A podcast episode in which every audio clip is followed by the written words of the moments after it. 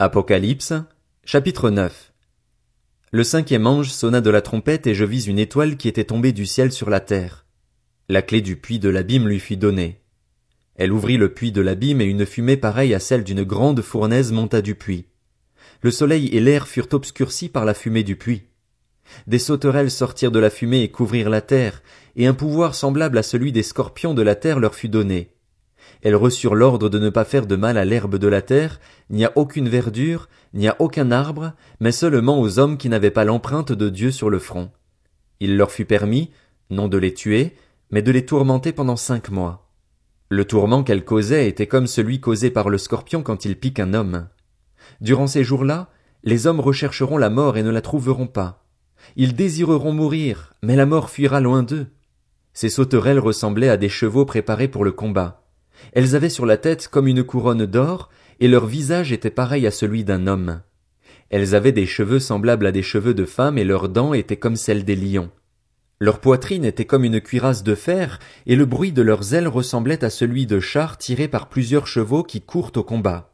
Elles avaient des queues armées de dards comme les scorpions, et c'est dans leur queue que se trouvait leur pouvoir de faire du mal aux hommes durant cinq mois.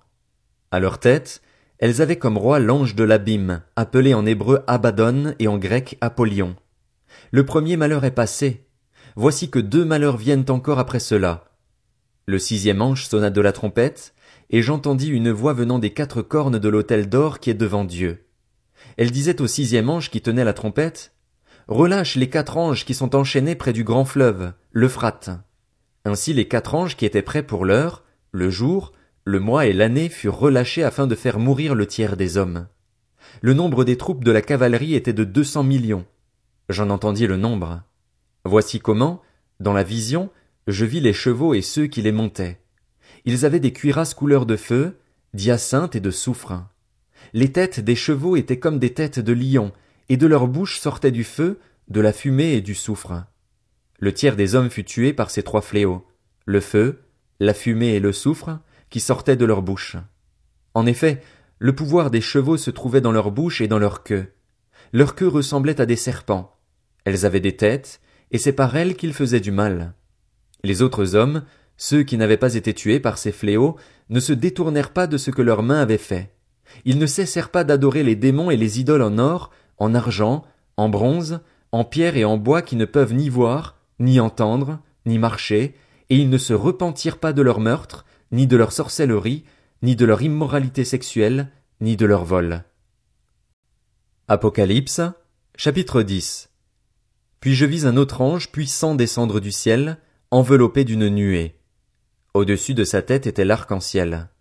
Son visage était comme le soleil et ses jambes comme des colonnes de feu. Il tenait dans sa main un petit livre ouvert. Il posa son pied droit sur la mer et son pied gauche sur la terre, et il cria d'une voix forte, comme un lion qui rugit. Quand il eut crié, les sept tonnerres firent entendre leur voix. Quand les sept tonnerres eurent fini de parler, j'allais écrire, mais j'entendis du ciel une voix qui disait, Marque du sceau du secret ce qu'ont dit les sept tonnerres, ne l'écris pas. Alors l'ange que j'avais vu debout sur la mer et sur la terre leva sa main droite vers le ciel, et jura par celui qui vit au siècle des siècles, qui a créé le ciel et ce qui s'y trouve, la terre et ce qui s'y trouve ainsi que la mer et ce qui s'y trouve, il n'y aura plus de délai, mais quand viendront les jours où l'on entendra le septième ange sonner de la trompette, le mystère de Dieu s'accomplira, comme il l'a annoncé à ses serviteurs les prophètes. La voix que j'avais entendue du ciel me parla de nouveau et me dit, Va, prends le petit livre ouvert dans la main de l'ange qui se tient debout sur la mer et sur la terre. J'allai donc vers l'ange et lui demandai de me donner le petit livre. Il me dit, Prends-le et avale-le. Il sera amer dans ton ventre, mais dans ta bouche il sera doux comme du miel. Je pris le petit livre de la main de l'ange et je l'avalai. Dans ma bouche, il fut doux comme du miel, mais quand je l'eus avalé, mon ventre fut rempli d'amertume. Puis on me dit, il faut que tu prophétises de nouveau sur un grand nombre de peuples, de nations, de langues et de rois. Apocalypse, chapitre 11. On me donna un roseau semblable à une baguette en me disant, Lève-toi et mesure le temple de Dieu, l'autel et ceux qui y adorent. Quant au parvis extérieur du temple, laisse-le de côté et ne le mesure pas, car il a été donné aux nations et elles piétineront la ville sainte pendant quarante-deux mois. Je donnerai à mes deux témoins le pouvoir de prophétiser, habillés de sacs, pendant mille deux cent soixante jours. Ce sont les deux oliviers et les deux chandeliers qui se tiennent devant le Seigneur de la terre. Si quelqu'un veut leur faire du mal, du feu sort de leur bouche et dévore leurs ennemis. Oui, si quelqu'un veut leur faire du mal, c'est ainsi qu'il doit être tué. Ils ont le pouvoir de fermer le ciel afin qu'il ne tombe pas de pluie durant le temps de leur prophétie. Ils ont aussi le pouvoir de changer l'eau en sang et de frapper la terre de toutes sortes de fléaux chaque fois qu'ils le voudront. Quand ils auront fini de rendre leur témoignage, la bête qui monte de l'abîme leur fera la guerre, les vaincra et les tuera. Leurs cadavres seront laissés sur la place de la grande ville appelée symboliquement Sodome et Égypte, la même où leur Seigneur a été crucifié. Des hommes de divers peuples, tribus, langues et nations verront leurs cadavres pendant trois jours et demi, et ils ne permettront pas qu'on les mette au tombeau. Les habitants de la terre se réjouiront à leur sujet, ils feront la fête et ils échangeront des cadeaux, parce que ces deux prophètes leur auront causé bien des tourments. Après les trois jours et demi, un esprit de vie venu de Dieu entra en eux et ils se tinrent debout sur leurs pieds. Une grande crainte s'empara alors de ceux qui les voyaient. J'entendis une voix forte qui, du ciel, leur disait, Montez ici. Et ils montèrent au ciel dans la nuée sous les yeux de leurs ennemis. À ce moment-là, il y eut un grand tremblement de terre et le dixième de la ville s'écroula. Sept mille hommes furent tués dans ce tremblement de terre.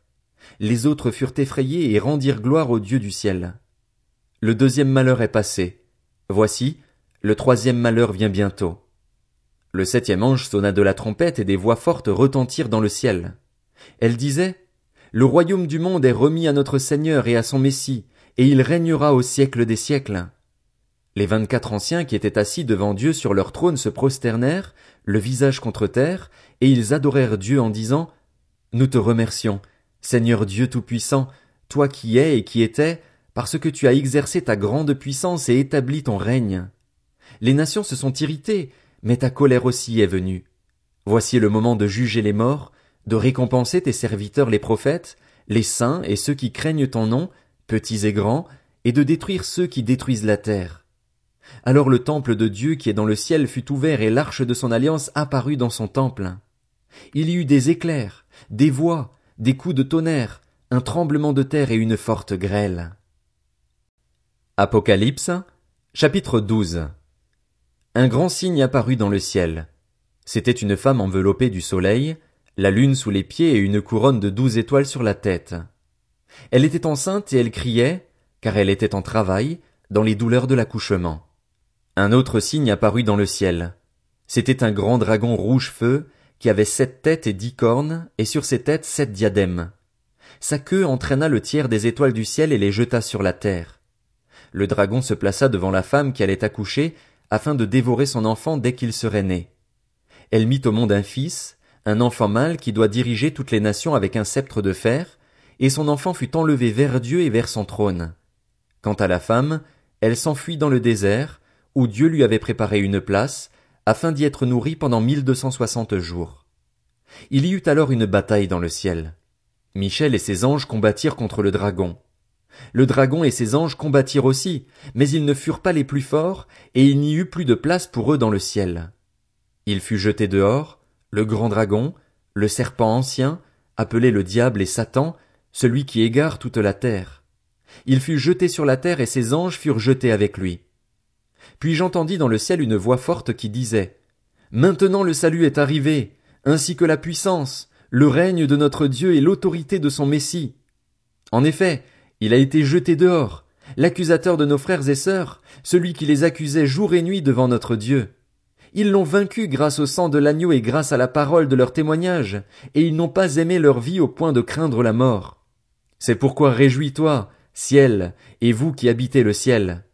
Mais malheur à vous, habitants de la terre et de la mer, car le diable est descendu vers vous, animé d'une grande colère, sachant qu'il lui reste peu de temps.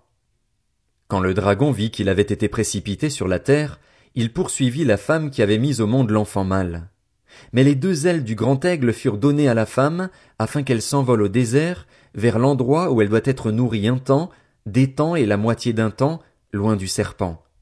Alors le serpent vomit de sa gueule comme un fleuve d'eau derrière la femme, afin qu'elle soit entraînée par le courant. Mais la terre secourut la femme. Elle s'ouvrit et engloutit le fleuve que le dragon avait lancé de sa gueule. Furieux contre la femme, le dragon s'en alla faire la guerre au reste de sa descendance, à ceux qui respectent les commandements de Dieu et qui gardent le témoignage de Jésus. Et je me tins sur le sable de la mer. Apocalypse, chapitre 13. Puis je vis monter de la mer une bête qui avait sept têtes et dix cornes, et sur ses cornes dix diadèmes, et sur ses têtes des noms blasphématoires.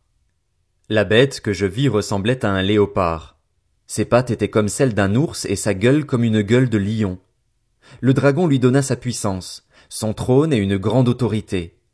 L'une de ses têtes était comme blessée à mort, mais sa blessure mortelle fut guérie. Remplie d'admiration, la terre entière suivit alors la bête. On adora le dragon parce qu'il avait donné l'autorité à la bête. On adora aussi la bête en disant Qui est semblable à la bête et qui peut combattre contre elle? Il lui fut donné une bouche qui proférait des paroles arrogantes et des blasphèmes, et elle reçut le pouvoir de faire la guerre pendant quarante-deux mois. Elle ouvrit la bouche pour proférer des blasphèmes contre Dieu, pour insulter son nom et son tabernacle, ceux qui habitent dans le ciel. Il lui fut permis de faire la guerre aux saints et de les vaincre.